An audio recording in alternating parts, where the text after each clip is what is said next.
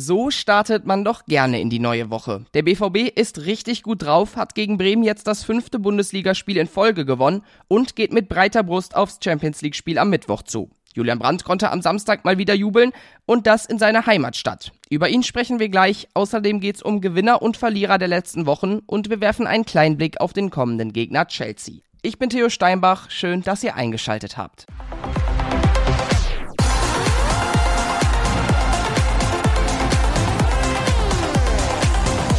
Julian Brandt ist beim BVB in dieser Saison wie ausgewechselt. Er ist in der Startelf von Terzic gesetzt, an vielen Angriffen beteiligt und zusammen mit Mokoko mit sechs Toren sogar Top-Torschütze der Dortmunder. Das Spiel am Samstag war für Brandt ein besonderes. In Bremen ist er nämlich geboren. Hier zu Hause zu spielen macht richtig Bock. Ich kehre sehr gerne hierhin zurück, sagt Brandt über seine Heimatstadt.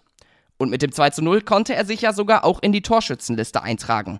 Bei seinem Jubel haben sich bestimmt viele gefragt, was macht der denn da mit seinen Händen? Die Antwort kam danach im Interview. Meine Jubelgeste hat mit einem Anime zu tun. Ich bin großer Anime-Fan, da bin ich in der Kindheit hängen geblieben, so Brandt. Tja, und solange er auch auf dem Platz so verspielt bleibt, kann es dem BVB ja nur helfen. Edin Terzic, der freut sich über die gute Entwicklung von Brandt. Jule hat sich im Laufe der Saison extrem entwickelt, ist einer unserer konstantesten Spieler, er ist komplett fit, er ist immer einer der laufstärksten und er ist natürlich am Ball extrem wichtig für uns. Und so macht es auch immer wieder Spaß, Julian Brandt beim Spielen zuzuschauen. Auch bei einigen anderen BVB-Spielern läuft es gerade überraschend richtig gut.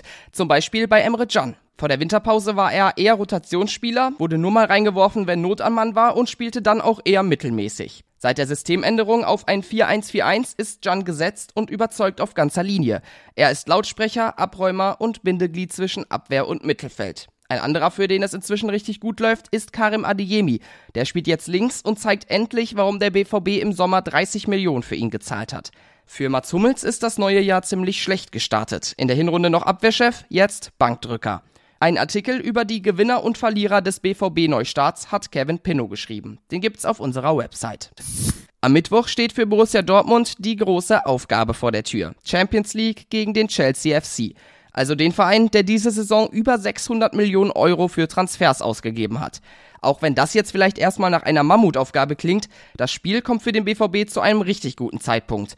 Denn Chelsea steckt momentan ganz schön in der Krise. Während die Dortmunder alle Spiele in diesem Jahr bisher gewonnen haben, war es bei den Blues nur eins von acht. Auch am Wochenende gab es für Chelsea wieder nur ein Unentschieden gegen West Ham. Sie werden also wohl mit dem nötigen Respekt in den Signal Iduna Park kommen. Trotzdem, in der Champions League ist die Form halt manchmal auch einfach egal und die Qualität des Chelsea-Kaders ist natürlich unumstritten riesig. Und am Ende gibt's da noch ein kurzes Update zu Mokoko. Der hatte sich am Samstag ja verletzt. Viel mehr Infos, außer dass es laut Terzic nicht so gut aussieht, gibt es leider immer noch nicht. Heute steht die MRT-Untersuchung an, die soll dann Klarheit geben. Am Mittwoch soll Mokoko laut Medienberichten definitiv raus sein.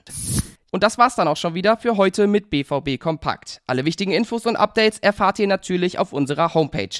Da seid ihr mit dem Plus-Abo bestens versorgt. Und sonst lasst doch auch gerne, wo es geht, eine Bewertung und einen Kommentar bei unserem Podcast da. Das würde uns wirklich sehr freuen. Und damit bin ich für heute raus, bedanke mich fürs Zuhören und sage bis morgen.